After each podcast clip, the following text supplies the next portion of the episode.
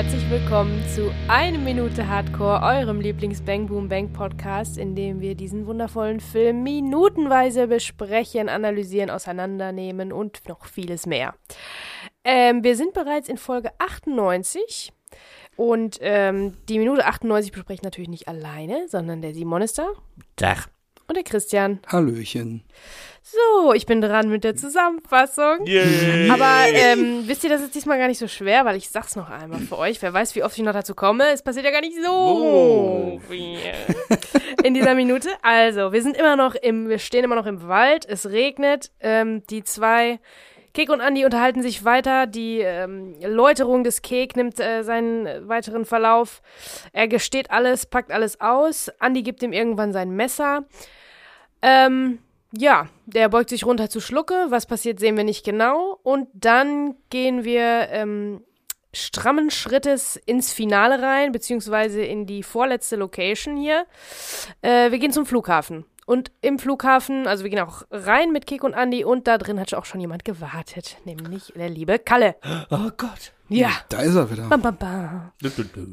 Vorhin So. hat er noch in der, in der Straße am Fenster gemeckert, was der Gehupe denn soll. Genau. So, bist du bekloppt? Und jetzt steht er da gestiefelt und geschnürt in Ja. seinen Tesselloafern und seinem Blouson. Ganz genau so Ne? sieht's aus. Bleibt dran, wenn ihr dazu noch ein bisschen mehr hören wollt. Wir, wir stehen aber immer noch erstmal nach wie vor im Wald. zurück zum Bombentrichter. Genau. Ja, genau. Strömender Regen und letzte Woche hatte Andi uns ja quasi schon mal äh, uns und Kek äh, gefragt, äh, äh, wie lange kennen wir uns jetzt eigentlich? Und der letzte Satz letzte Woche war dann, wir kennen uns jetzt seit fast 20 Jahren. Ich kann einfach nicht glauben, dass du mir von dem Bruch nie erzählt hast. Und Kek leitet heute ein und sagt dann eine seiner absoluten Num Number äh, Top 3 Ansprachen im ganzen Film, nämlich Hey Andy, in der Branche hält man besser die Schnauze. Siehst ja an dem hier, was passiert, wenn du die Fresse nicht halten kannst und nickt dann einmal so runter Richtung Schlucke, der da vor seinem Grab quasi nochmal in der Matsche liegt. Und äh, wir Ja. kriegen dann auch nochmal so eine kleine Totale dann davon, ne? nachdem er das sagt. Genau. Dann kriegen wir nochmal den Blick auf die ganze Situation, wie skurril die eigentlich ist. Ne? Genau. Da steht der Wagen, leuchtet in den verregneten, matschigen Wald rein, da ist ein Loch im Boden, wo eine Leiche rausgeholt wurde und die beiden stehen davor und diskutieren. Also eigentlich völlig skurril. Genau. Und das kriegen wir hier nochmal in, in Gänze präsentiert. Wirklich absurd. wie so ein Monty Python-Sketch. Ja, ja. Und es löst sich aber auch ähm, absichtlich dann mal einmal kurz aus diesen, aus diesen Nahaufnahmen, weil die Nahaufnahmen sind wirklich sehr, sehr nah. Also wir sind Mhm. bei den ganz, kleben bei den beiden im Gesicht. Man sieht jeden weil das Tropfen. Ist, Ja. Das ist äh, ein, ein großer Moment, ne? Der Moment der Wahrhaftigkeit. Für Kek sogar eine Art Katharsis, ne? Die Läuterung, Mhm. Reinigung, die übrigens durch den Regen noch verstärkt wird. Er wird ja reingewaschen von seinen Sünden im Ja. Prinzip. Ja. Indem er jetzt gesteht, naja, nicht so Nicht ganz, so aber, ganz so. aber auch, also vielleicht jetzt in dem Moment, aber dann packt er ja noch mal eine neue Sünde oben drauf. Dann ist das alles wieder, da geht's noch von vorne los. Nein, aber ähm, es ist so eine, wie so eine Erläuterung, weil er ja später auch sagt, ähm, bin ich besonders stolz drauf. Und das Genau. ist, glaube ich, so ein, so ein großer Satz. Und da haben wir ja letztes Mal schon angefangen, drüber zu sprechen. Wer kennt das Wort noch? Äh, das Griechische, ich hab's äh, vergessen. Malakka, glaube ich. ja, ich glaube hier Yamas oder so, ne? Ne, ich hab's echt, ich hab's vergessen. Anagnorisis. Ja, das meinst du, äh, wie soll ich das denn- wenn das kein Gericht bei meinem Lieblingsgriechen ist, merke ich mir da nicht. Hatte, meine mit Oma Pommes auch, Tzatziki, bitte. so hatte meine Oma auch im Knie, ey. Man Ja, ja. Oh Mann, ey. Naja, auf jeden Fall, ähm, Der flache Freitag fängt schon wieder gut an. Ja, da haben wir ja Oh. letztes Mal schon, da habe ich ja letztes Mal schon ähm, erläutert, was das ist. Das ist der Moment quasi der Erkenntnis, wo man die Motive des, des anderen so ein bisschen ähm, vorgetragen bekommt, wo man erkennt, äh, aus was die andere Person besteht, jetzt mal so ganz blöd aus dem Englischen übersetzt. What he's made of. Ja, aus welchem Holz er Aus welchem geschnitzt Holz er geschnitzt ist. So, Dankeschön. Christian. Gerne, genau. gerne. Ja, also es hat Sehr gute äh, ist. Hab ich hier, Katharsis wir haben ja auch, die Woche ne? Holzschnitzer-Treffen, deswegen. Ja, aber wir haben jetzt hier den Moment, dass er sagt, ne, dass der einfach nicht die, äh, ne, wenn du nicht die Fresse halten kannst, guck, wo du landest. Äh, Kalle landet im Knast und äh, Schlucke landet im Matsch, im Matschegrab. Ich glaube, das ist auch so der letzte Versuch von Keks, sich nochmal irgendwie zu rechtfertigen. Weil ab, ab gleich ab der nächsten Äußerung, dann lässt er quasi äh, die, die Seelenhose runter, sozusagen. Aber ich denke, Andi kann das gut nachvollziehen. Ich meine, das Thema hatten wir ja auch schon mal, da hatte ich ja so gesagt, ja, dass wahrscheinlich sehr, sehr viele Fälle irgendwie auch dadurch dann so ans Licht kommen, äh, weil die Leute dann doch nicht die Klappe halten können, selbst wenn sie wahrscheinlich irgendwie weiß nicht, 10 oder gar 20 Jahre, irgendwie so, 20 Jahre, ähm, die Fresse einfach halten können. Irgendwann so an der Kneipentisch erzählt er irgendeiner eine geile Story, der andere erzählt noch eine geilere Story. Mhm. Ja, mit äh, Lene Fischer zusammen, bevor die äh, äh, groß geworden ist, äh, habe ich die mal gedatet oder so. Und dann will er irgendwie einen draufsetzen. Oder dass einem Selma Hayek den Arsch gekniffen hat zum Beispiel. Liebe Grüße an Peter Torwart in dem Fall. äh, genau. Und ähm, ja, ne, also dass sowas dann doch immer irgendwie, jetzt muss ich das irgendeinem erzählen, weil das macht ja gar nicht so viel Spaß, so wenn man das gar nicht teilen Mhm. kann, dass man eigentlich so, keiner ist mir auf die Schliche gekommen. Wie geil ist das denn, ne? Das ist, glaube ich, häufig so, dass Ganz, Verbrecher ganz dann viele, früher ja. oder später, Pro-Tipp, Äh, immer die Verjährungsfrist abwarten, bevor man das erzählt. ja, das ist dann mit fünf Promille vielleicht auch nicht so einfach. Aber hier Stimmt. sieht man noch mal, wo es dann so landen kann, ne?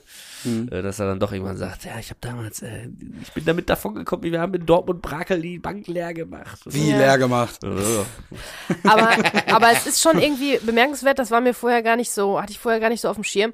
Ähm, äh, der Kek schiebt ein bisschen die Schuld jetzt äh, auf den Schlucker, ne?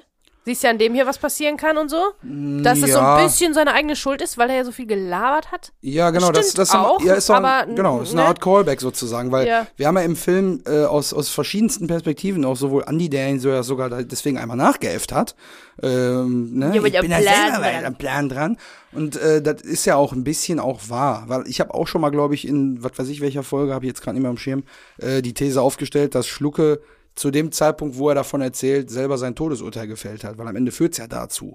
Weil hätte er den ganzen Leuten nicht davon erzählt, dann hätte er da ein bisschen die Firma strubbelig gemacht und dann wäre gut gewesen. Aber die Leute, mit denen er in Kontakt kommt, die, die hätten den ja nicht, die hätten das ja alles nicht, nicht machen müssen. Das sind halt einfach Ganoven und richtige Kriminelle und so. Also ich Ja. meine, ja, natürlich redet er viel, aber das muss ja nicht jetzt, also da- dafür müsste er ja nicht umgebracht werden. Nee, aber es ist ja, genau, du Die hast ja schon gesagt, ey, die Leuten, die, die Leute, denen er das erzählt, die werden da zum Problem, weil Ratte Ja. ist ja eigentlich auch nur einer, der so dabei ist, weil Schlucke da auch ja irgendwie reingeraten ist. Er ist der Einzige, der irgendwie dann noch einen Führerschein hat, der da noch helfen kann, ein Auto zurückzufahren.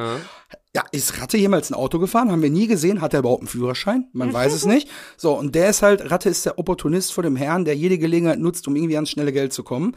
Erster Fehler, so einem das zu erzählen. Weiß Schlucke aber nicht, weil er ihn erst seit drei Stunden oder so kennt.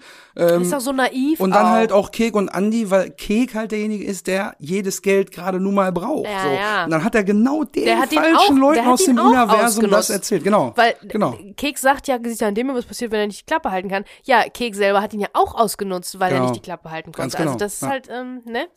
Das ist so eine, so eine Bemerkung, ja. Das, Ja, sagt, auch, ist- das sagt auch über Kek nichts Ja, Gutes. in genau, ist halt der letzte Versuch, sich selber da so ein bisschen noch rauszustehlen aus der ganzen Situation. Mhm. Aber äh, die Entwicklung, die äh, führt da gleich noch zu einer ganz anderen äh, Äußerung von ihm. Nämlich äh, Andy greift das jetzt erstmal auf hier äh, und sagt dann direkt, also der, der interessiert sich auch gar nicht dafür, was er gerade über Schlucke gesagt hat, weil er kann immer noch nicht fassen, dass er von diesem Geheimnis von Kek Ja. nach all den Jahren der Freundschaft nichts erfahren hat und sagt dann, das, was wir uns letzte Woche schon gedacht haben, nämlich, ich bin doch dein Freund, glaubst du etwa, ich hätte dich verpfiffen oder was? Weil von wegen, man kann Freunden eigentlich alles erzählen Ja. und denen das auch anvertrauen in der Hoffnung, dass die halt nicht hier den Buschfunk zum, zum Rollen bringen. das ist wirklich, der ist wirklich enttäuscht, das hört man auch. ja, volle Kanne. Das siehst du auch in der also, Mimik. Ja, total. total. Ne? Das ist wirklich eine Enttäuschung für ihn. Nicht, dass er sowas macht oder dass er irgendwas Kriminelles macht, oder, sondern dass, dass er, sie, er, sie anscheinend nicht gut genug als Freunde sind, dass er ihm das erzählt. Ja. Und er ist wirklich enttäuscht. Na, ich ich habe auch schon mal so ein bisschen durchsickern lassen. Ich glaube auch, Andy hat vielleicht nicht so viele Close Friends bei sich im, im Umkreis. So, der kennt die ganzen Leute vom Fußball und ne, Ja. die Leute von früher. Und der hat auch den Ja, Willi Kat- aber- und so. und Jetzt hat er seinen Mentor verloren. Eben, Kek aber hat doch auch niemanden, der ihm nahesteht. Also ist das halt ist, nicht wenn der man Typ, sich der so lange Sachen, kennt. Äh, ne, der sich äh, mit, der hinstellt und mit Sachen prahlt. Da ist er nicht der Typ für. Der, der Nein. steckt sein Geld in seine ganze Bude rein und kauft sich die ganzen äh, Fansachen und so, die ganzen Fanartikel. Und dann geht er nicht rum und sagt, hör mal, ich hab den Carbonitan-Solo im Wohnzimmer stehen. Ja, ja. So, ja, aber ne? die zwei, die, ich glaube, die kennen sich ganz, ganz, ganz lange und auch ganz, ganz gut. Und irgendwann kommt ja auch so ein Punkt, äh, wahrscheinlich haben die den noch nicht erreicht, weil die sind ja noch ähm, jünger als wir jetzt. Aber ich, ich denke das oft. Irgendwann ähm, suchst du dir nicht mehr, also diese Freunde, die du schon so lange kennst, die kennen dich mittlerweile so gut und du die, da suchst du dir dann auf die alten Tage keine neuen mehr. Da kommen bestimmt Leute dazu, die man mag und mit denen man gerne Zeit verbringt und so weiter. Aber so gut wird ein, das dauert viel zu lange, dieses, äh, dieses Verhältnis miteinander aufzubauen, dass der andere einen so gut kennt und das, ähm, ja, also das, das machst du dann nicht mehr. Und die sind diese Art von Freunden, glaube ich, die jetzt wohl oder übel aneinander gebunden sind. Das denke ich Ja. dann auch bei vielen Freunden, die ich schon, oder bei, oder bei einigen Freunden ab und zu mal, die ich schon lange habe, denke ich, meine Güte. Also, diese wirklich, also, ah, diese Schrulligkeit, ne? Aber das ist nun mal meine Freundin. Ich halt zu der bis für immer. Mhm. Ja. Auch wenn die ein bisschen crazy geworden ist. Bin ich wahrscheinlich auch, ne? Aber man bleibt ja trotzdem dann beieinander. Deswegen ist man ja Freunde so lange. Ja, ich und das glaube- passiert nicht mit irgendwelchen neuen Leuten, die du dann irgendwie in, irgendwo Ja, kennenlernst und mit denen irgendwie ein bisschen Zeit verbringst. Die kennst du natürlich nicht so Ja. von, was bei allem dabei, was die erlebt haben, wichtig ist, so ungefähr. Mhm. Ne? Wenn Leute jetzt mit, seit, kennst seit du 15 bist oder so. Ja, Ja, im Idealfall verändert man ja den Charakter auch nicht über die Zeit, ne? Also da, dafür sind jetzt in Andi und Keksfall sind 20 Jahre vergangen. Ich weiß nicht, ich erinnere mich jetzt, ich, ich erinnere mich jetzt nicht mehr so genau an die Character Bios. Da stand auch jeweils immer eine Al- Altersangabe drin. Ich glaube, beide waren verhältnismäßig jung, die waren beide unter 30, meine ich, oder? Nee, Kek sollte ursprünglich in der Beschreibung äh, 36, glaube ich, sein und Andi Aber jünger. als, ah ja, okay. mhm. irgendwie so richtig eine größere, größere Alterslücke auch. Aber das, ähm, ich glaube, das haben die dann gestrichen, das hat sich verändert mit dem Casting, Mhm. Ja. weil die schon gleich alt wirken, ne? Ja, das stimmt schon. Nur, dass Die der halt eine alles halt zusammen irgendwie sich fit erlebt und gehalten dann- hat. Und, ja, genau. ja. Die also, haben alles zusammen erlebt und dann sagt er ihnen sowas nicht. Mhm. Und das ist ja nicht nur so ah, einfach nicht erwähnt, sondern tausend Lügen ein, aufgetischt. Ja. Da wäre ich auch beleidigt als Freund. Ne? ja, also das und macht man dass, nicht. dass Kek halt auch der Meister im Improvisieren und Lügen ist, wissen wir ja jetzt schon sehr genau. Da kommen wir nachher nochmal zu. Ähm, aber jedenfalls ähm, geht's dann jetzt erstmal wieder weiter hier im Dialog der beiden.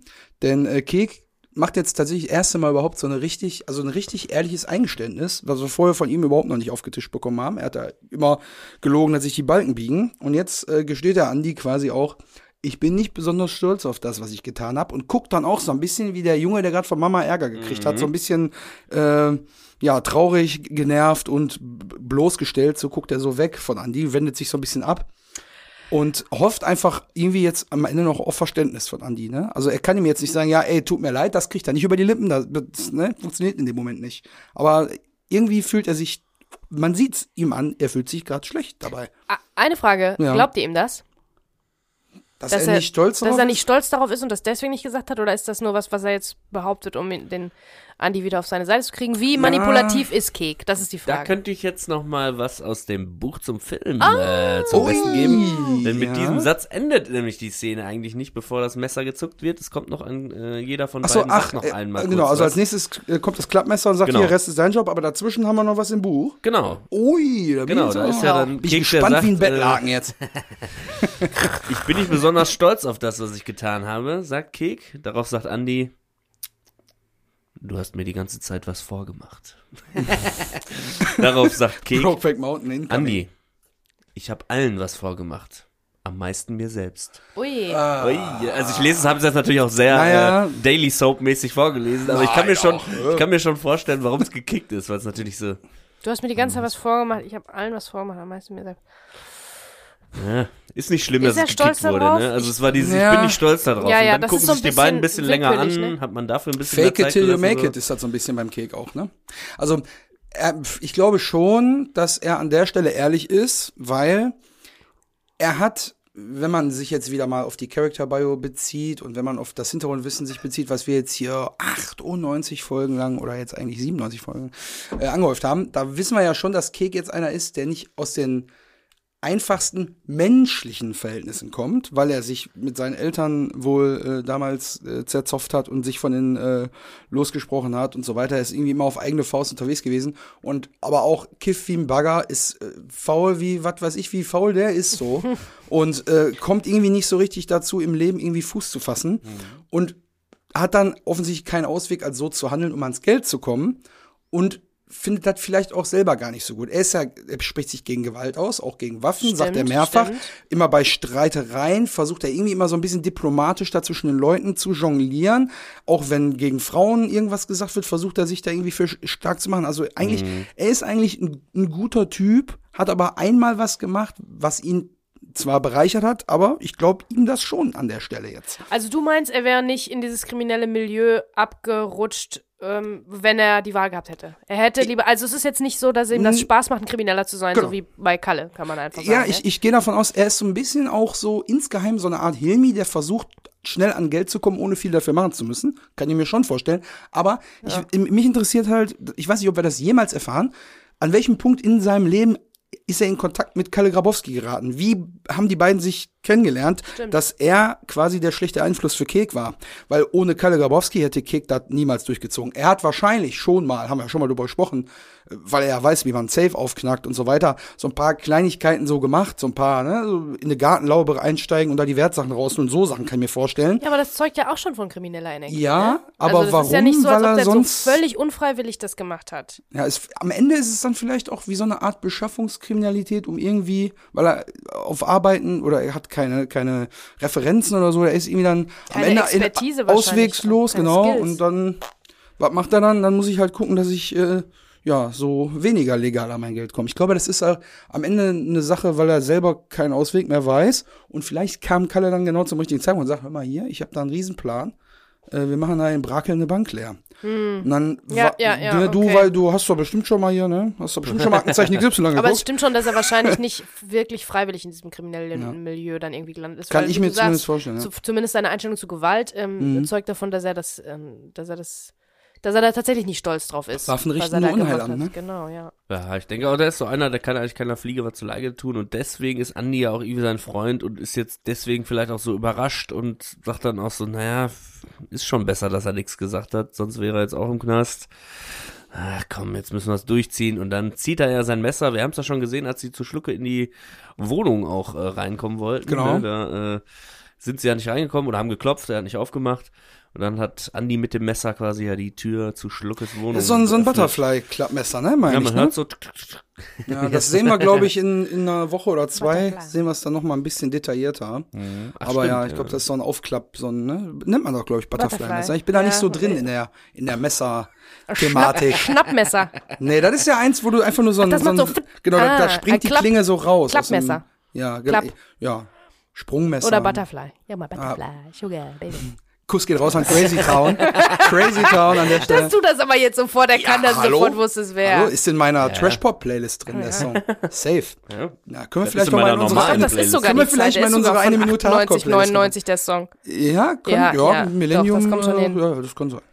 Jedenfalls klappt das Messer auf, jetzt Das vorne in der Unschärfe so ein bisschen. Messer klappt auf, Andi sagt dann nochmal, der Rest ist dein Job. Genau. So, so ein Uh, bisschen er- bedeutungsschwanger. So, Aber da ist noch so ein kurzer Moment des Anschweigens, ne? Dieses, ja, ich bin nicht Ja. stolz drauf und dann kriegen wir so zwei bis vier Sekunden Ruhe, die Kek sich schämt und wegguckt und die Andi überlegt, wie es Das, jetzt ist aber, weitergehen das soll. ne? wiegt aber besser. Also das Also besser als kommt diese beiden besser als die beiden noch. Sätze, kommt diese Pause. Manchmal Ja. ist ja die Pause, ähm, äh, sagt ja viel mehr als äh, alle Sätze, die man in dieser Pause sprechen kann, so ungefähr. Ne? ja, stimmt. Und da hat der äh, Andi also richtig äh, Gravitas in der Stimme. Das ist schon Der Rest ist dein Job, ja. ja. Und dann Ist der- äh, gibt also er ihm der das distanziert, Messer ja. und dann schaut Kek natürlich auch so ein bisschen, fuck, jetzt ist es irgendwie doch Jetzt ist so, es soweit, jetzt ne? muss ich es machen. Ne? Ja. Und der Du hattest ja letzte so. Woche, letzte Woche auch so ein bisschen spekuliert, ob, ob Kek nicht darauf spekuliert, dass Andi das macht. Genau, Er ist ja. eigentlich fürs Grobe zuständig. Aber in dem Fall äh, ist es so, dass Kek jetzt hier Hand anlegen muss. Und äh, ja, das ist natürlich jetzt doch irgendwie eine Überraschung für ihn, weil er guckt dieses Messer dann auch so an und sagt so, "Oh, ich habe jetzt die Mhm. ganze Zeit dafür argumentiert, lass das machen. Oh shit, jetzt muss ich das aber machen. Ja, ist unausweichlich Diesen- geworden jetzt, ne? Es ist auch ein bisschen, also ist fast sowas wie, hat so fast sowas wie einen Lerneffekt für, ein- für ein Kind, ne? Was man selber äh, versaut Ja, ja, hat, muss man auch wieder in Ordnung bringen, so ungefähr. Und äh, Kek hat sich ja gewöhnlich immer auf seinen Handlanger, den Andi, verlassen können, wie du sagst, der Mann fürs Grobe. Aber dadurch, dass er diesen Satz sagt, der Rest ist dein Job und auch mit dieser Gravitas in der Stimme, ne, mit dieser Schwere, stellt er sich so als moralische Instanz wieder heraus und stellt sich auch da drüber und distanziert sich ganz klar davon. Und jetzt ist der Moment, wo das zerkni zerknirschte äh, Kind, was Mist gebaut hat, lernen muss, ich habe die Scheiße, die ich mir eingebrockt habe, muss ich jetzt selber wieder auslöffeln. Ja. So, so ähm, fühlt sich das für mich an. Ja, so Ein sieht man auch, indem er halt auch so ein bisschen misstrauisch jetzt aufs Messer guckt und dann sieht man einmal an seiner, an seinem Kehlkopf, wie er auch einmal so einmal schlucken muss. Und dann ähm, nickt er dem Andi quasi so zu, von wegen, ja, hast du jetzt recht, ne, da muss ich jetzt irgendwie durch. Und er greift dann halt zu dem Messer und Ja. weiß dann, okay, das ist ja, es gibt jetzt keinen anderen Weg mehr als das, ne, weil ich die ganze Zeit versucht habe zu erzwingen, da muss ich jetzt selber durch. Ja, der zückt aber das Messer auch äh, mit so einem kleinen, also da macht schon so einen kleinen Trick noch, ne? So klick, klick, klick. Also der Man zieht kann nicht einfach kein- das Messer raus und hält das. Man kann kein Butterfly aufmachen, ohne nicht damit rumzutreten. Ist das so? Das, das ist extra Das dafür wird da. ja, genau, die Leute, die mit dem Zippo, mit der, mit der Klappe Oh, immer das so. konnte ich immer. Ja, ich konnte halt einmal so hochschnipsen, damit so, mit Ja, so einem, das konnte ich auch. das so anmachen. An Schnipsen. Das sind so auch Bam. Sachen, die eigentlich kein Mensch Voll cool, cool. finden kann. Nee. Höchstens mit 15. Mit 15, oder? Ja. ja, genau. Ich hatte auch eins mit meinem Namen reingraviert. Mit und 15 und Ehrlich? dann, Nee. und dann zu der Zeit, wo wir 15 waren, weil jetzt ist ja auch Rauchen einfach wahnsinnig uncool und wofür sonst braucht man, hat man Zippo dabei. Kein Mensch hat ein Zippo mehr dabei. Also ich Warum? habe ich hab noch eins im Schrank liegen zu Hause mit Stauder Ja, da liegt das äh, gut, ne? Gravur drauf. Das ist noch aus den OG-Zeiten von der Sto Stauder Kronkorken Sammelaktion. Aber naja, wir kommen jetzt erstmal wieder hier zur Schlüsselsammelaktion. denn denn äh, Ja, jetzt genau, geht's ans also, Eingemachte, ne? Ja, man, dann kommt halt der Shot auf Andys Gesicht und man erfährt dann nur über die Audioebene, was jetzt hier gerade nochmal Ja, so ein kleiner. mm, nee, nee, nee, da muss ich korrigieren leider. Weil ähm, das, was wir hören, ist Kek in der Matsche. Weil die Close-Up-Einstellung Ah. vom Andi Stimmt, ist, ja, äh, der hat, so- die, hat das Messer abgegeben und dieses ganze subschige, matschige da unten, da muss er sich jetzt wieder reinknien und dann kriegen wir ja nochmal den Shot auf Schluckes Hals, wo wir sehen, wie Kek das Ja, ja, Messer gut, am Hals gut. Ja, ja. ansetzt und dann kriegen wir den Schuss quasi nochmal aus der Grube heraus, quasi aus der Froschperspektive, wie Andi dann so ein bisschen erhaben auf uns hinabschaut Mhm. und dann so ein bisschen auch jetzt wird der Atem auch langsam schneller, weil Adrenalin kickt rein, der sieht jetzt wieder einer aufgeschnitten wird und wir sehen quasi nur Andys Augen, der das sich jetzt da Gut, ansehen ja, da muss. war ich. Aber Übrigens- dann hört Genau. man nur noch mal so ein. Man hört schon Ja, noch genau, so, man hört meinst so einen leichten Das Ja, ist aber auch hier, also es ist hier technisch auch super gemacht, ähm, dass wir nur Andys Gesicht sehen, also dass wir nur die Reaktion sehen, da haben wir ja schon mal drüber gesprochen, statt Mhm. das wirklich eklige oder was auch immer abstoßende, was da passiert. Und ähm, der Zuschauer stellt sich viel, viel mehr vor, wenn er die Reaktion von einem seiner Hauptcharaktere Mhm. sieht, als wenn er das echte Ding sieht sozusagen. Und die Musik wird wieder ein bisschen spürbarer. Also ich glaube, da Oh, war die ja. ganze Zeit was. Ja. Und hier wird es ein bisschen wieder hörbar und spürbar. Das sind so dumpfe Schläge irgendwie so ein bisschen, die die Anspannung nochmal wachsen lassen. Genau. Das ist wahrscheinlich Und so auch mit auf die, die Schwere, also auf die Schwere der Tat, die die jetzt planen. Ja, ist wahrscheinlich so mit die härteste Musik oder so die düsterste. Die düsterste, düsterste ja. Musik. Genau. Habe ich mir auch notiert tatsächlich, dass die, also bedrohlicher wird's musikalisch nicht mehr. Das ist halt, es unterstützt, also das ist ja das, was Rainer Kühn uns auch, ja auch erzählt hat, dass er froh ist, wenn die Musik als Unterstützung, um den Film so ein bisschen mitzutragen, wirkt. Und genau das passiert ja hier. Diese Bedrohlichkeit dieser Situation, die ja schon sehr drastisch ist, weil das wird uns zum äh, zum Beispiel auf der Bildebene ja, äh, bleibt uns erspart, dass wir uns angucken müssen, Genau. aber diese Bedrohlichkeit und dieses sehr düstere, beklemmende, das kommt jetzt mit der Musik so extrem rein. Es wird auch relativ schwer und basslastig und Ja, ja. mit so mit so einzelnen Schlägen. Also ich weiß jetzt nicht, worüber die transportiert werden, aber das ist so ein bisschen. Jetzt wird's alles so ein bisschen wuchtiger einfach Genau. insgesamt, weil jetzt der Genau. ja eigentlich einer der brutalsten Momente im ganzen Film äh, passiert. Ne? ja. Genau, und ähm, da passt das mal wieder überragend. Da geht nochmal ein Gruß raus an Rainer Kühn für diese, für den geilen Soundtrack, für den geilen Score, äh, Ja. meine ich natürlich. Und ja, dann ähm, sehen wir Andys äh, Augen, sein schweres Atmen. Und da finde ich jetzt wieder, du hast ja gerade gesagt, er distanziert sich da voll, aber jetzt dreht er sich nicht weg oder geht mal irgendwie Genau. drei Schritte zur Seite. Genau. Das schon hin, ne? Also Vorher war's brauchen ja noch pervers, ne? Wir brauchen, Ja. genau, genau, das haben wir auch aufgeschrieben. So, dann du bist doch pervers. Und jetzt, wo Kick das macht, sind so seine Augen so ganz groß. im Vielleicht ist er aber auch ein ne? bisschen Schockstarre, ne? Also von wegen so, holy shit, jetzt, der zieht das echt durch, ne? Es passiert wirklich. Ja, ja, genau. Und dann, ja, was willst du da machen? ne? Das ist wie ein Autounfall, ne? Du willst eigentlich hingucken, kannst auch nicht weggucken, ne? Ja, ja. So, Man kennt das ja. Naja, und dann, ähm, das Unvermeidliche passiert jetzt im Hintergrund. Wir hören noch so ein leichtes Geräusch, was so einen Schnitt andeuten Ich würde soll. sagen, also es könnte jetzt auch sein, müsste man sich nochmal anhören, ob es vielleicht doch irgendwie ein Matschgeräusch ist, aber ich glaube, es ist schon so. so ist, Ja, also vorher, also das erste Geräusch, was wir hören, ist wie gesagt dieses in der Matsche rumwarten. Dann sehen wir den Close-Up von äh, Kek mit dem Messer am Hals und Schlucke. Erst noch so ein leichtes Zögern, dann wie die Klinge wirklich ansetzt und so, wo die Klinge quasi auf die Haut von, von Schluckes Hals drückt, dann kriegen wir den Gegenschuss auf Andi wieder und dann hören wir dieses Geräusch. Aber ich glaube, es ist nicht so schmatzig, wie du es jetzt gerade beschreibst. Ist eher so ein, so ein, so ein- so ein, ein so ein Boing. Wo wir gerade sehr medizinisch hier wieder werden, wie Oh, ich ja, merke, ja. ne? Haben wir noch eine kleine, äh, wir haben eine Nachricht bekommen nach unserer vorletzten Folge, wo wir darüber äh, gesprochen haben, ob und wie man denn jemanden wiederbeleben würde. Ah. Ob das Sinn machen würde. Ja, und ich habe mich ja dafür eingesetzt, dass man es unbedingt versuchen sollte. Ähm, ich glaube, du hast gesagt, aber da machst du ja nichts mehr, wenn der Schlüssel feststeckt und so. Ähm, so, wir haben jetzt in unserem geschulten Fachpersonal, in unserer Hörerschaft, ne, also da haben wir ja Spezialisten für alles offensichtlich, und da haben wir eine ganz nette Nachricht bekommen. die äh, wir, Vom ich, Heiko. Genau. Genau, der sich gemeldet hat. Wir wollten es eigentlich letzte Woche schon vorlesen, aber irgendwie verschädelt. Wir waren da auch 50 Minuten ja schon wieder unterwegs letzte Ja, Woche. da, da kam ich aber auch vom Festival und war ein bisschen restalkoholisiert. ehrlicherweise gesehen, also, naja. Und deswegen werde ich jetzt sie jetzt einfach eins zu eins vortragen und liebe Grüße an den Heiko da lassen. Moin zusammen. Bin gerade in der aktuellen Folge versunken, mal wieder sehr geil. Zu Schluckes Ablegen und Ableben und den nicht durchgeführten Wiederbelebungsversuchen Doppelpunkt. Im Rahmen der Laienreanimation wird das Thema Beatmung nicht mehr geschult. Der Restsauerstoff im Blut kann bei einer gut durchgeführten Thoraxkompression das Gehirn noch einige Minuten gut mit Sauerstoff versorgen. Also überbrückt man die Zeit bis zum Eintreffen des Rettungsdienstes mit auf dem Brut Brustkorb rumdrücken. Siehst du? Hab ich doch gesagt. Ja, ich okay. versuchen. Na, Also äh, äh, gar keine äh, Beatmungsversuche mehr, sondern ich, das, echt, das Ja. reicht? Ach, krass, okay. Natürlich, nachdem man nach dem Erkennen der Situation keine Atmung gleich Reanimation den Notruf gewählt hat. Der eintreffende Rettungsdienst arbeitet den Notfall nach dem A-B-C-D-E-Schema ab. Äh, man beginnt mit der Kontrolle der Atemwege, Airwaves, dadurch, äh, also die geben dem erstmal Kaugummi, glaube ich, heißt das. äh, dadurch, Mein Gott. dadurch würde der Gegenstand bei der Kontrolle wahrscheinlich auffallen. Spätestens eine, wenn eine Beatmung mittels Beatmungsbeutel nicht möglich ist, würde man mit einem Lichtspatel, Lichtspatel, ein Ja, so, das ist so ein Spatel, den man Laryngoskop. Laryngoskop, ja, ja, kenne ich. Y, ja. Das drückt Ja, man ja, auf die Zunge und da ist ein Lämpchen dran und dann kannst du reingucken. Achso, in den Hals. tie tiefer in die Atemwege schauen und den Schlüssel mit einer Magilzange entfernen.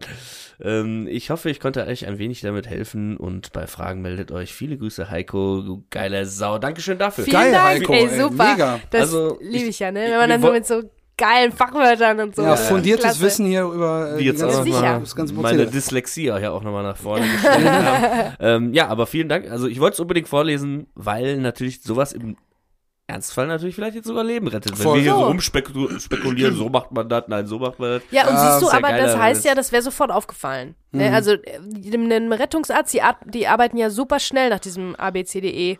F? Nee, Nee, E. Bei E ABCDE-Schema hört's ab. ja. Und ähm, die machen das ja super zacki zacki und die, denen wäre das sofort aufgefallen, dass da Mhm. was, dass da was hängt. Ja, na mal. klar. Ja, das also mal wieder was dazugelernt auch, dass man auch einfach nur über die äh, über die Thoraxkompression äh, hier äh, einfach weiter durchziehen muss, bis dass der Rettungswagen da ist, äh, dass man gar nicht zwingend beatmen muss. Allerdings in dem Fall natürlich.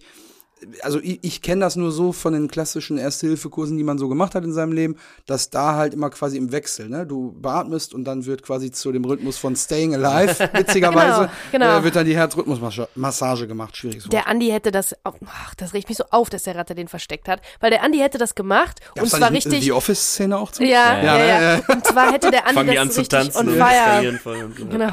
Und der Andi wäre richtig on fire gewesen und er hätte auch nicht aufgehört. Der ist halt so, also niemals hätte der aufgehört, den Mhm. zu, versuchen zu beatmen, beziehungsweise Thorax-Massage. Äh, Kompression, Ko ja. Thorax-Kompressionsmassage. Und möglicherweise hätte der das so kräftig gemacht, weil er ja auch ein starker Typ ist, der Andi, äh, dass vielleicht wäre er wieder rausgekommen.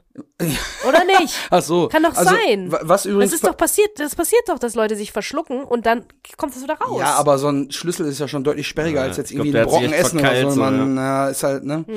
Schon ein schwieriges Thema. Aber es wäre zumindest nicht unmöglich gewesen. Das haben wir jetzt daraus gelernt. ja. Ähm, Danke, Heiko. ja, danke für diese fundierten Infos. Was übrigens dabei passieren kann, Schrägstrich, vielleicht auch eventuell darf, ist, dass die ein oder andere Rippe bricht. Ne, weil was ist am Ende schlimmer, dass du tot bist oder dass du am Leben bist, aber dafür ein paar gebrochene Rippen Ja, hast. Also deswegen, dass ja. ich erinnere mich dann an eine Szene, das war damals beim Führerschein äh, Erste-Hilfe-Kurs. Da lag dann diese, diese, ähm, dieser, dieser, dieser, ja, Torso, dieser Gummitorso, an dem du das dann quasi einmal vormachen musstest und jeder musste das dann einmal durchführen und so weiter und so fort. Da habt ihr euch verliebt und Da ihr war, genau, noch da, glücklich da, da habe ich das erste Mal jemanden geküsst. Nein, pass auf. auf, jeden, auf jeden Fall war dann ein, ein äh, Kollege mit in diesem Kurs, der war zwei Meter irgendwas groß, äh, deutlich jenseits der 100 Kilo Grenze und der hat sich danach vor diesen vor diesen Torso gelegt und der hat das Ding beinahe bis in die bis ins Erdgeschoss runtergeprügelt. also da waren alle, da hast du so richtig so einen Raunen gehört, als er dann anfing da drauf auf dem auf dem Brustkorb zu. dann Den will sie man so- nicht um sich haben, wenn man mal irgendwie eine Beatmung braucht Genau, wahrscheinlich, sie- ne? oder eine Sie meint, die, die, junge Dame, die den Kurs geleitet hat, meinte auch so, mal, wir wollen den hier zurückholen und nicht komplett finishen, ne?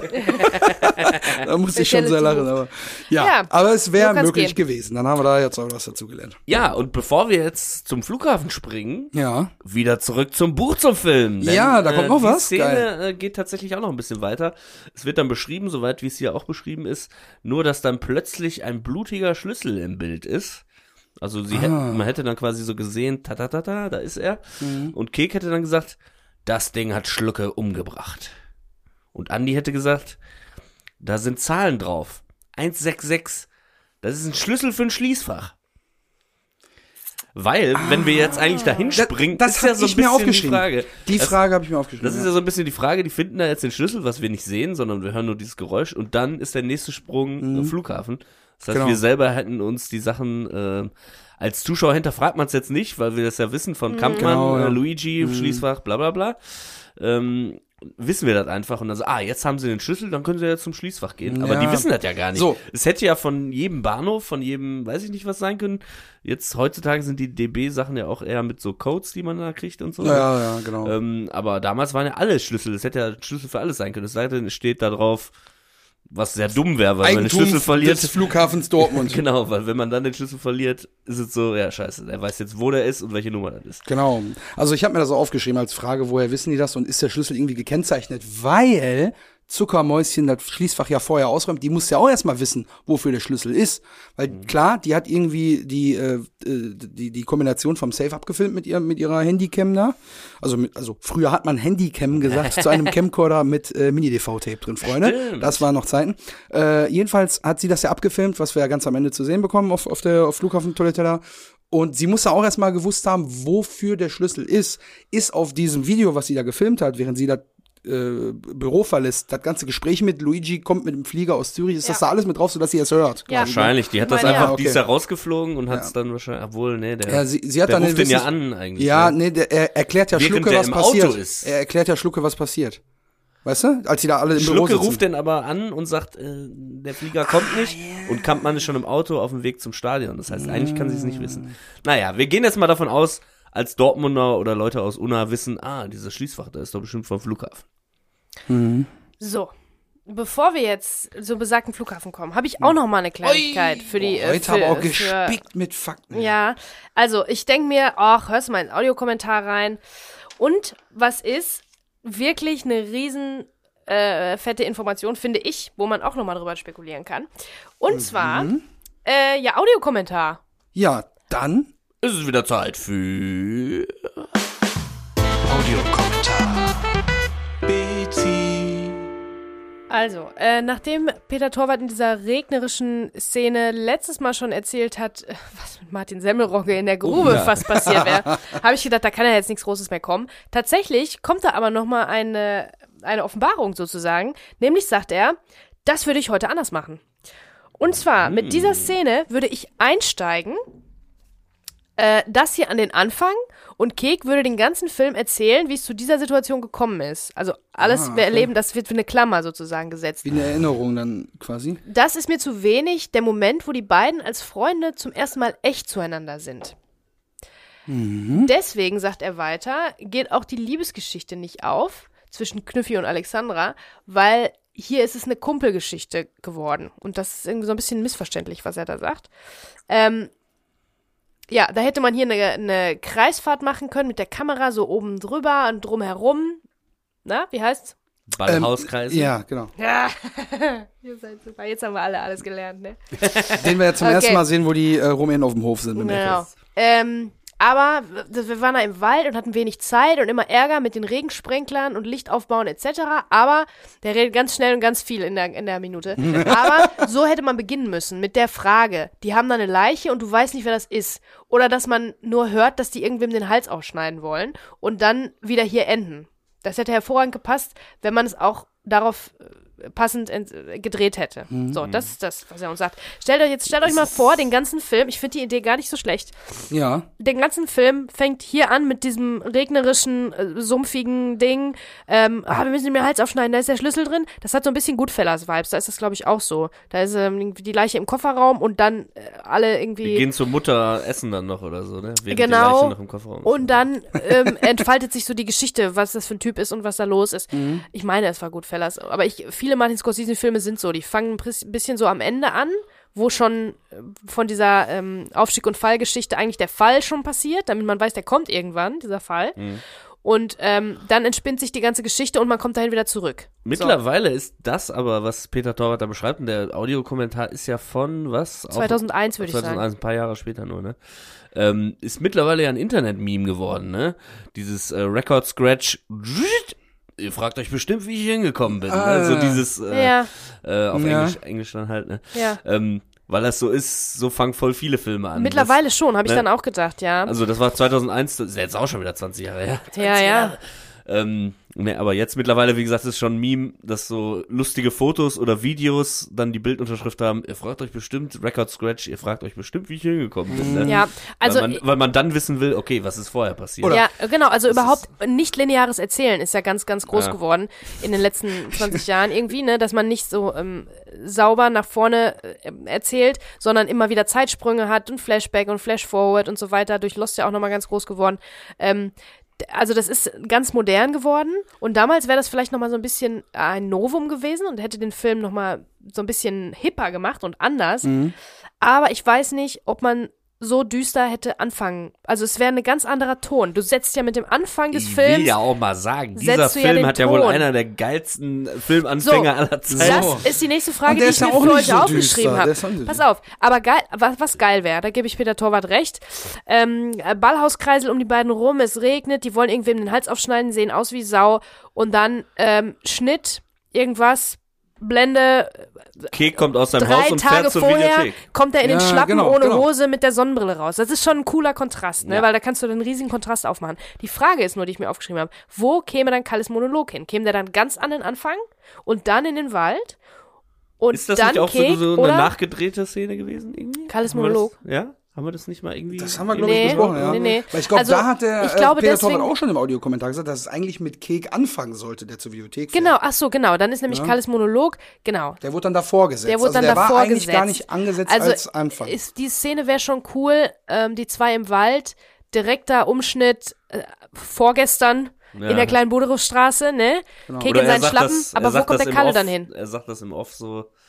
Na, ihr fragt euch sicherlich, wie ich hier hingekommen bin. Oder so, ja, Das, das, fing alles das an ich. an einem Dienstagmorgen. Genau. Genau. Mhm. Ich wollte wollte nur zur einfach nur- Videothek. Ja, ich wollte Aber mir den Voice-Over dicksten sind Bubatz so- in ganz Unna bauen. Aber Voice-Over sind ja so eine Sache. Nee, aber Ja, ja. wirklich, da habe ich dann wirklich mal so drüber nachgedacht. Das hätte dem Film schon ein bisschen was Spezielles noch, noch verliehen, Mhm. aber es hätte einen ganz anderen Ton gesetzt, ne? Weil du die ganze Zeit, also, und so kommen wir ja in eine ganz heitere, in einen, Ja. einen sonnigen Tag und eine heitere Situation und wir lernen Kalle kennen, der ja offensichtlich ein, wirklich auch eine, eine, eine, eine, eine witzige Figur irgendwie ist, gefährlich, aber, ne?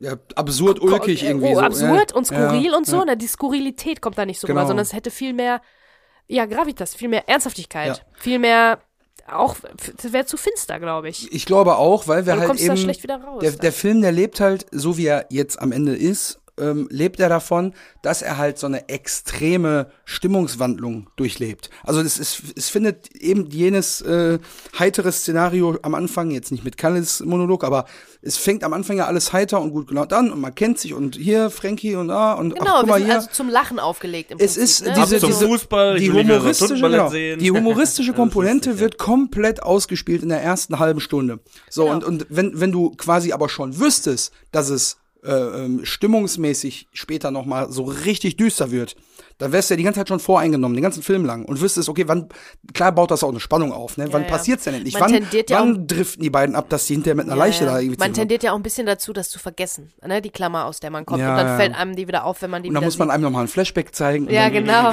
nee, aber ähm, ja, also ich fand das eine coole, eine coole Sache von, äh, von dem Torwart, dass er das so, so erzählt, ne, dass er das so machen wollte. Und dann bin ich so ins Denken gekommen. Würde das passen, besser und schlechter und keine Ahnung. Ich ja, kann mir, ich kann mir teilen, vorstellen, auf dass das Fall. funktioniert hätte.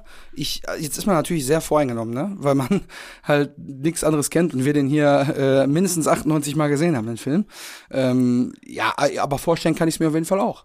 Aber du kannst, mhm. also ist halt am Ende eine Frage, wie du es dann aufbaust, um halt eben die Stimmung, die in dem Film herrscht, die, die Witz, den Witz und das alles so ein bisschen noch greifbarer zu machen, musst du ja irgendwie noch präsenter hervorheben, um halt diesen Anfangs-Downer so ein bisschen auszugleichen. Aber ich kann mir das vorstellen, dass es schon ein geiles Konzept gewesen wäre. Aber was ich sagen wollte ist, diese eben nicht lineare Erzählweise kam ja dann mindestens ein Jahr später durch auch Memento von Christopher Nolan, weil das war dann natürlich, 2001, da wurdest ja. du, da war ein richtiger Mindfuck an der Stelle, mhm. weil du ja gar nicht mehr wusstest, was passiert jetzt hier wann und ich habe Schwarz-Weiß-Szenen und das ist doch eigentlich danach und das war dann davor und hä? Total verrückt. Und da, ich hatte die Idee, warte, lass mich das noch eben ja, schnell erzählen. Ja. Ich habe die DVD dazu gehabt und da konntest du im Menü von der DVD mit deiner Fernbedienung vom DVD-Player so eine Tastenkombi drücken und dann erschien oben ein Symbol und dann konntest du den Film in der richtigen, exakt chronologischen Reihenfolge schauen. Ja, langweilig, ohne Ende. Ja, natürlich ist es langweilig. Macht überhaupt keinen Sinn mehr. Macht aber, gar keinen Spaß mehr. Ja, aber du aber weißt ja alles vorher nicht so richtig und am Ende kommt dir vielleicht dann der, die große Conclusion so und dann ist das halt so ein witziges Gimmick gewesen auf einer DVD. Ja, ja, halt ja, ja ich hatte das auch. Ich habe das auch geguckt, auf ja. jeden Fall. Wenn ja. ihr übrigens mehr hören wollt über den Film Memento, dann könnt ihr das in unserem, in meinem anderen Podcast mit meinem Kumpel Franz, die Filmzeitreise, weil Memento ist nämlich von 2001. Wir haben die Folge noch nicht aufgezeichnet, aber das werden wir bald und ich freue mich sehr, diesen Film zu besprechen. Der liegt mir nämlich sehr, sehr am Herzen. Ja. Aber ja, da kann man mal sehen, was alles durch ähm, die Erzählstruktur, wie sich das ganze, das ganze Gebilde ändert, ne? Wie sich die ganze Stimmung ändert. Ach, warte mal. Ihr geht ja immer auf Filme von 2001 So aus. ist es. Dann ist er wahrscheinlich ist in Deutschland 2001, erst in 2001 genau. erschienen, aber so in den USA schon. Ja, das habe ich mir gemerkt. Also ich habe da reingehört und da weiß ich ja, dass ihr immer von dem deutschen Veröffentlichungsdatum ausgeht. So, ja. jedenfalls, eine witzige kleine Frage, bevor wir weitermachen. Ja. Was meinte er wohl mit, deswegen funktioniert die Liebesgeschichte auch nicht so richtig? Also ich habe das so verstanden. Peter Torwart sagte in dem, in dem Audiokommentar, ähm, ähm, dass dieser Moment, das ist mir zu wenig, dieser Moment, wo die beiden als Freunde zum ersten Mal echt zueinander sind. Deswegen geht auch die Liebesgeschichte nicht so richtig auf, weil hier ist es mehr eine Kumpelgeschichte. Und ich glaube, dadurch, dass dieser Moment an dieser wichtig, an dieser Stelle sitzt, kurz vorm Finale oder im Finale, mhm. ähm, hat, ist, hat er an Wichtigkeit irgendwie gewonnen und diese Beziehung ist vielleicht wichtiger geworden und wenn man die, wenn man das so quasi gestreckt hätte, als Klammer nur gemacht hätte, dann wäre das vielleicht so ein Beiwerk. Dann hätte man die schon kennengelernt als die sind super Buddies, die sind super Freunde und mhm. das wäre schon so gesetzt gewesen und hätte die Liebesgeschichte dann mehr, also das verstehe ich nicht so. Das schreibe ich mir auf, glaube ich, für den Peter die Frage. Ja, das wollte ich auch gerade sagen, ja, dass wir das, das mal notieren sollten, falls wir dann mal wirklich den, den großen äh, Fragenkatalog mhm. ausrollen. Ja, also ich bin dann nicht so ganz einig mit mir selber, weil ich glaube, dass halt die Geschichte um Melanie und Andy so ein bisschen uns quasi von dem Hauptplot so ein bisschen ablenken soll, weil wir dann quasi, weil es halt eigentlich geht's ja die ganze Zeit um, um, die, um die Freundschaft zwischen Kek und Andy, schon die ganze Zeit, äh, mit überreden, dass die Karre äh, gekauft wird und so weiter und ähm, dass äh, Cake mit drin steckt, wenn Andy erfährt, dass sein Knie eigentlich doch noch in Ordnung ist und dass er beschissen wird. Es geht immer irgendwie um das Verhältnis zwischen den beiden. So, und jetzt ist aber die Komponente Liebesgeschichte damit reingekommen, weil man halt in dem Film auch so ein bisschen so ein Liebeskomponenten-Ding halt braucht. So, und glaube ich halt, das war so, ich glaube nicht, ist halt dass... eine klassische B-Story. So genau, das haben wir, also hast du ja auch schon mal gesagt, ne, dass dann irgendwann ja. diese... Äh, ja, die Liebesgeschichte damit einfließen muss, irgendwie, aber quasi auch als, als zweiter Erzählstrang. Und, und um nochmal Black Snyder natürlich auch zu zitieren. Selbstverständlich. Hier, ähm, der sagt, also da gibt's ja dann auch ein zweites Buch noch, ähm, äh, Save the Cat oder The Cat Goes to Hollywood oder so, mhm. ähm, wo er dann verschiedene Genre oder Erzählmuster halt auch so äh, aufschreibt. Und da gibt's halt die, eine ähm, Dude with a Problem oder so, normaler Typ, der äh, plötzlich die Welt retten muss und so weiter. Ne? Ja. Und einer davon ist halt auch Buddy Love. Das sind aber Buddy-Komödien und Liebesgeschichten quasi in einem Kapitel, weil die gleiche Erzählmuster quasi haben. Mhm. Nur das eine ist eine Freundschaft und das andere ist eine Liebesgeschichte. Mhm. Ähm, deswegen ist es hier vielleicht, äh, wird das vielleicht auch nochmal miteinander verglichen, dass, dass man sagt, äh, ja, der Film ist jetzt kein Liebesfilm, sondern es ist halt eine Buddy-Komödie dann am Ende geworden. Ja, und, es, und der mhm. Fokus ist, nimmt vielleicht ja. diese Szene an dieser Stelle und nicht als Klammer benutzt, nimmt den Fokus vielleicht ein bisschen runter von der Liebesgeschichte, die sonst mehr Wichtigkeit erlangt hätte ne, oder? Ja. Vielleicht. Ich weiß nicht. Aber, aber wir müssen den Peter fragen. Ja, ja, wir fragen den Peter, wir schwafeln so. Genau, wir schweifen schon wieder voll ab. Was wir jetzt auf jeden Fall mal machen, ist, wir wechseln jetzt die Location. Yes. Denn yes, nach dem Kek, genau, nach dem Kek mit äh, Messer im Anschlag sich da an der Leiche zu schaffen macht, kriegen wir den Schnitt und die Musik, die jetzt gerade so richtig so richtig wuchtig wurde. Die wird ein bisschen dünner, weil jetzt quasi der dramatische Moment des Halsaufschneidens schon passiert ist. Die bleibt nach wie vor bedrohlich, weil wir, wir gehen jetzt quasi mit Andy und Kek, gehen wir gemeinsam ins Ungewisse, weil Genau, wir nicht also wissen, wie es jetzt weitergeht. Genau, Eigentlich war immer vorhersehbar, so ein bisschen, weil immer angekündigt wurde, was als nächstes zu machen ist. Ja. Und jetzt wissen wir, die gehen dahin und wir wissen nicht, was passiert, weil im Hinterkopf, jetzt ist da zum Glück keine neue äh, Rückblende gezeigt worden, dass wir ja wissen, dass Kalle auch auf dem Weg zum Flughafen ist. Ist ja noch gar nicht so lange her, müssen wir eigentlich im Hinterkopf haben und sind jetzt eigentlich alle gespannt, was passiert da jetzt quasi und der Showdown, der wird jetzt immer näher rücken. Ja, ich, ich habe mir noch aufgeschrieben, das muss bestimmt eine ziemliche awkward äh, Fahrt dahin dann gewesen sein. Also, Weil wir überspringen jetzt genau den Teil zu, äh, okay, wir finden eine Schüssel, ja, dann äh, fahren wir zum Flughafen, okay. Und dann sitzt man so im Auto, der eine hat gerade irgendwie eine Leiche, muss sie ja wieder einbuddeln. Ja, und sonst? ja, äh, Messi jetzt bei Paris, ne? Krass, oder? Mach, mach, mach mal da ein bisschen da das Blut von dem Schlüssel ab. Ja, Versau mir also ja nicht das krass. gute Auto, das ist ein, Oh, ne, der wenn, muss noch ja, verkauft werden. stimmt. Ja, wenn Willi das sieht, hör Die mal. matschigen Schuhe und so. Ja, Ach, ja. alles Amateure. Naja, aber äh, habe ich mir nur aufgeschrieben. Wir springen jetzt hier schön mit dem Film, schön elliptisch erzählt, wunderbar. Man hört nur den Schnitt, man weiß, er hat's gemacht. Äh, Sie haben das Ja. Ding, sie sind auf dem Weg zum Flughafen, alles gut. Aber der Weg dahin wäre natürlich genau dieser Outtake wieder gewesen, wo ich jetzt gerne einfach so, ja, boah, das habe ich gemacht jetzt, ne? Ja. Aber oder, wahrscheinlich würde man es totschweigen, so von wegen. Ja. Das, wir reden jetzt nicht genau darüber, sondern Ja. wir reden jetzt über so richtig Totschweigen, Aber das auch kannst gutes du Wort an der Smalltalk. Stelle. Smalltalk. aber das, Das ist so- ja, aber das kannst Mann, du das wirklich hat aber auch nicht. geregnet jetzt da draußen. Da bin ich jetzt aber froh, dass wir wieder im warmen Auto sitzen, Ja. oder? Ah, Regen. Ja, irgendwie ein deutscher Sommer, ne? Wir haben- Ah, deutscher Sommer, ich war dabei. Sommer 99. Ach, So, Leute. jetzt Betsy. Ja, Bitte. das kannst du nicht machen, natürlich. Wir sind jetzt im Finale. Also wir sind, glaube ich, schon im Finale quasi, äh, bevor wir den Flughafen betreten, weil es einfach die, die schlimmste Sache, die die so machen, die Kek so machen muss äh, und seine eigene Suppe auslöffeln, Katharsis war schon, das ist alles schon jetzt passiert. Also wir sind jetzt mittendrin sozusagen und ähm, in der, mit einer Overshoulder von Kek und Andy gehen wir in, den, in die Flughafentür rein. Ähm, wir sehen die zwei erst im Anschnitt und dann kommen sie ein bisschen weiter vor, vor die Kamera, dass wir die beide sehen und dann kriegen wir mit, dass sie, ähm, dass sie eigentlich auch im Prinzip gleich auf sind. Ne? Also einer geht vor, Kek geht vor, glaube ich, während die sich unterhalten, aber eigentlich sind die jetzt gleich auf. Die hängen jetzt beide zusammen wieder da drin. Ja. Das ähm, wird hier eigentlich ganz, wird hier ganz gut klar. Ähm, sowohl bildlich als auch später. Die Tür geht auf, die gehen rein, aber da sind noch ein, zwei Sätze, ne? Genau, und zwar, ähm, jetzt ist äh, der Fall, also ist, man kann von so einem Mini-Walk-and-Talk sprechen, ne? Weil ja, wir doch, die beiden so über die Schulter, wir sind quasi in der dritten Person, laufen quasi hinterher. Und ähm, Andi sagt dann zu Kek, was denkst du, was in dem Schließfach drin ist, ha? Und Kek sagt dann, keine Ahnung, Hauptsache es ist was wert. Das ist dann quasi zwischen Schiebetür geht auf, die gehen in diese Empfangshalle rein, man sieht diesen Infocounter und die drehen sich so ein bisschen nach rechts um. Und das ist dann der Moment, bevor von der rechten Seite die tätowierte Hand Zack. mit fliederfarbenem Ärmel ins Bild greift und zack, Packt den so richtig am Schlawittchen. wie ne? so eine, also wie so eine Schlange, richtig, die die Maus fängt, ne? So Ja. zack. Da wird jetzt So, auch du Arschloch. Genau, das sagt er dann nämlich zu ihm. Und da wird ja. jetzt die Schnittfolge auch schneller. Also deswegen Genau, ja. ist der, der Showdown ist quasi, kommt, fängt jetzt gerade an und ähm, da sagen wir, glaube ich, nächste Woche nochmal viel, viel mehr zu. Aber auf jeden Fall, da ist aufgefallen, dass die Schnittfolge jetzt ähm, schneller ist, dass er ein bisschen ja, mehr wieder. Schlagzahl erhöht jetzt. ne? Genau, die Dynamik kickt wieder rein. Genau, sozusagen. nachdem er sagt, so du Arschloch, noch einen beherzten Schlag in die Magengrube, wo wir ja vielleicht wissen, dass die ein oder andere Rippe schon angeknackst ist, nachdem Ai, Kek ai, gesagt ai, hat, du hast meine Rippe gerochen. Mir, deinem Kumpel. Ja. So, da haut er ihm nochmal einen in, in den Bauchraum rein und hat doch richtig Knarre im Anschlag. Und so ein bisschen aber auch versteckt, ne, weil die sind da immer noch am Flughafen. Und die sind am, an, an einem belebten öffentlichen Platz. Und wenn da jetzt einer sofort sieht, ah, der hat eine Knarre, dann ruft er vielleicht, da hat er eine Waffe und dann geht direkt alles, ne? Deswegen versteckt er die quasi mit dem Schlag in den Bauch so bei Kek, so im Schwitzkasten halb. Ja, und Andi direkt wieder auf, auf, Sendung, der reagiert dann direkt. Und er Hey, sagt, hey, hey, wenn du, äh, oh, wenn du den erschießt, ja, dann musst du auch mich erschießen. So, und dann Oh, jetzt, krass. ja, das ist ein, Der setzt doch sein Leben aufs Spiel Genau, jetzt und in dem Moment. das haben wir Für vor seinen 30 Freund. Sekunden noch nicht kommen sehen.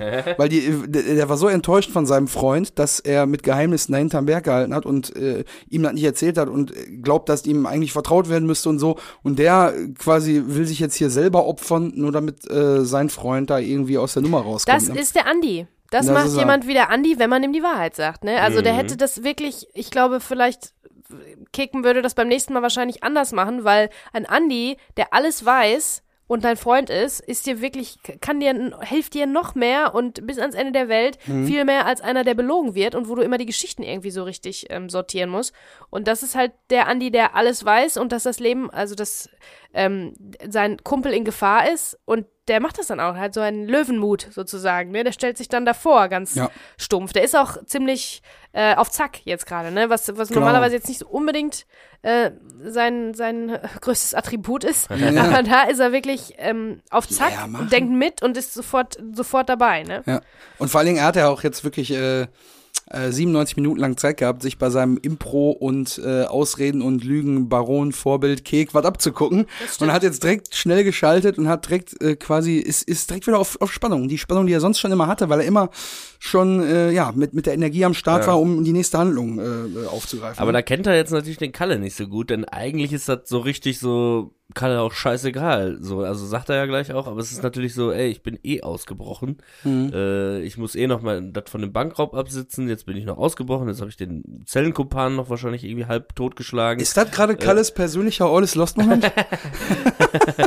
ja, äh, der, der kommt ja später noch, ne? ja, okay, Ähm, stimmt doch. Ne? Und äh, Kalle sagt ja dann noch, kannst du haben. Und dann kriegen wir noch so einen Also ganz ganz komischen Zoom, äh, so, eine, so eine Kamerafahrt. Ranfahrt auf so eine die- Ranfahrt auf die Waffe. die da Ja, ja, unten das so ist- im, im, in, eine, in eine Hüfte quasi. Das ist auch Classic Showdown, äh, Cowboys, man muss die, man muss die Waffen sehen, man muss die Bedrohung sehen und so. Das ist, ist aber auch keine amerikanische, ne? Weil die wäre ist keine amerikanische Einstellung. Nein, Die nein, das ist einfach ein Ran, eine Ranfahrt. Mhm. Ist kein Zoom, ist eine Ran, schnelle Ranfahrt auf die Waffe. Das ist auch nochmal so ein bisschen, soll halt auch nochmal so ein bisschen Dampf reinbringen. Genau, sozusagen, Gefahr, Ne? Ne? Hier Genau. ist jetzt wirklich, jetzt kann jederzeit, kann es knallen. Genau. da wird die Waffe so leicht so aus der Hüfte so von Kek auf Andi rüber gerichtet. Und ähm, dann greift Andi das direkt auf, weil, wie gesagt, er hat sich das Improvisieren beim Kek abgeguckt und sagt dann, nachdem Kalle sagt, ja, kannst du haben. Kalle grinst auch die ganze Zeit so ganz komisch, ne? Ich glaube, das ist so ein verzweifeltes, wütendes Grinsen. Und dann sagt Andi, schieß. Aber dann wirst du nie erfahren, wo deine Kohle ist. Das wäre dann in dem Fall jetzt der letzte Satz äh, für diese Minute. Aber, von, Aber volle so- Kanne Pokerface vom Feinsten sofort, ne? Ja. Der hat sofort umgeschaltet, so richtig Genau, krass. also Andi, das kennen wir wirklich von ihm eigentlich nicht. Hat er von Kek gelernt, wie du sagst, also dieses Mhm. auf Zack sein und jetzt genau das, das Richtige sagen. Den Mhm. einzigen Satz sagen, der so jemand wie Kalle jetzt gerade davon abhalten kann, äh, die Waffe zu betätigen, so ungefähr. Ne? Also das, ja. Das ist also- mega krass, ja. Und äh, wie du gerade schon gesagt hast, Cowboys und so weiter, also da müssen wir uns dann nächste Woche mal drüber unterhalten, was den Showdown und so weiter angeht, weil jetzt, jetzt gehen wir da zu dem Schließfach, da ist der Kampfmann noch, die Bullen krauchen noch mal auf, Melanie ist auch noch mal da und äh, dann ist Ja. der Film auch schon fast vorbei. Ja. Also, äh, Boah, Leute, also dran, genießt jede ja. Minute, die wir hier philosophieren mit euch, ne? Viel ist nicht mehr hier übrig. Scheiße labern. ja, ja, gut, touché. Teilweise stimmt das auch, ne? Ja. Tel Aviv, wie der Franzose sagt, ne? Also pass auf, ich habe jetzt noch eine Kleinigkeit. Da ist jetzt wirklich hinten raus Oh. nochmal das letzte. Ich weiß, nicht, ihr seid wahrscheinlich durch, ne?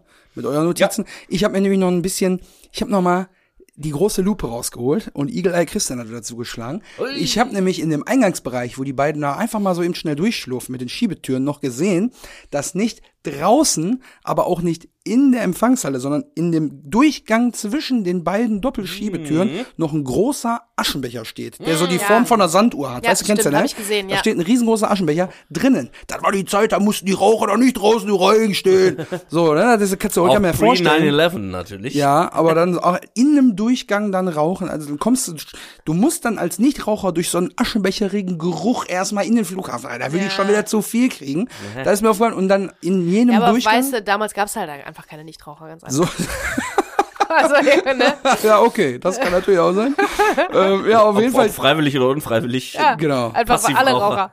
Und in dem Durchgang ist dann auch eine riesengroßen, äh, ist eine riesengroße Leuchtreklame drin für Flugziele und Preise dieser Flugstrecke. Und da habe ich mir nochmal schön angeguckt, wo es denn da überall so hingehen kann. Das und da ist, aber das ist tatsächlich die gleichen, das sind die gleichen, die wir schon mal gesehen haben, ne?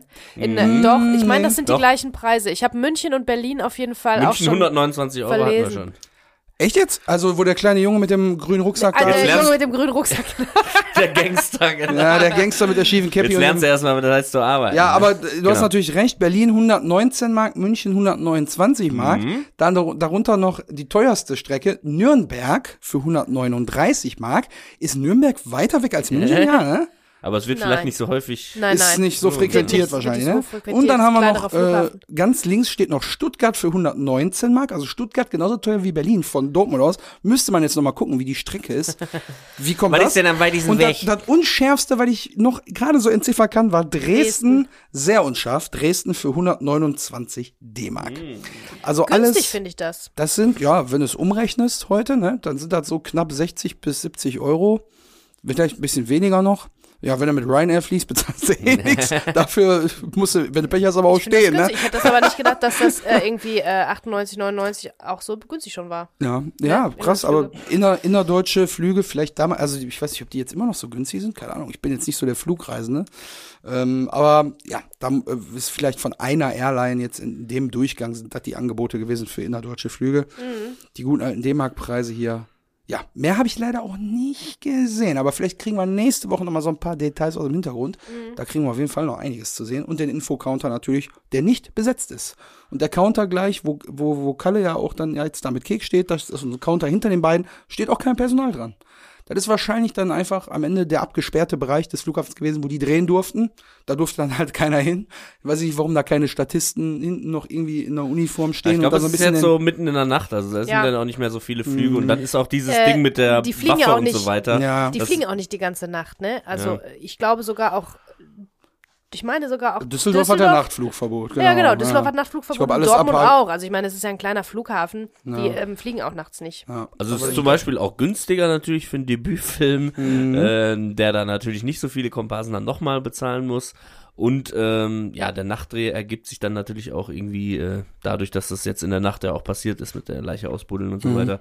Dann Genau. nehmen wahrscheinlich Melanie und ihre Freundin den letzten Flug nach Malle an dem Tag. Ne? Ja, genau. Mhm. Da kann ich euch aber ganz sicher noch, habe ich schon mal ein bisschen vorgehört, aus dem Audiokommentar nächste Woche noch was Da haben erzählen. wir nächste Woche noch ein bisschen was im. Genau. Ja, dann haben wir zwei Sachen, Audiokommentar und Showdown nächste Woche, was ihr schon mal wisst, was passiert. Der Rest Mhm. wissen wir auch noch nicht. Müssen wir mal gucken. Da schwimmen wir dann so wie heute so ein bisschen durch die Folge durch. äh, ich hoffe, ihr habt trotzdem Spaß. Also mir hat's wieder Spaß gemacht. Wir haben auch wieder, äh, groß geht nochmal an den Heiko, war's, Ja. ne? Für das fundierte medizinische Wissen hier. Und ja, äh, danke euch fürs Zuhören. Ich freue mich jetzt schon auf nächste Woche. Wir sind ja wirklich jetzt auf der absoluten Zielgeraden. Ich bin schon, ich habe mal ein bisschen Schiss schon auf der letzten, äh, auf den letzten Metern, dass es dann doch bald irgendwann zu Ende geht. Ne? Da werde ich bestimmt sentimental. Aber egal, da sind wir noch nie angekommen. Äh, Die letzte Folge ist einfach nur so, da hört ihr uns einfach nur wie so eine Wir sind die ASMR, ASMR emotional. Egal, komm. Also, nächste Woche geht's richtig rein in den Showdown, in den Flughafen. Wie Edmund Stoiber sagt, sie steigen quasi in den Hauptbahnhof ein. Charles de Gaulle, Franz Josef Strauß, zehn Minuten. quasi. Ähm, genau, und ich würde mich freuen, wenn ihr nächste Woche wieder mit am Start seid. Danke, dass ihr heute da wart. Macht's gut. Bis nächste Woche. Bleibt gesund. Ciao, Gummi. Bis nächste Woche, ihr Lieben. Ich freue mich schon auf euch. Ja, und wenn ich jetzt so auf die Folge zurückblicke, dann denke ich mir schon, bin nicht besonders stolz auf das, was ich getan habe. Sehr gut. Bis nächste Woche.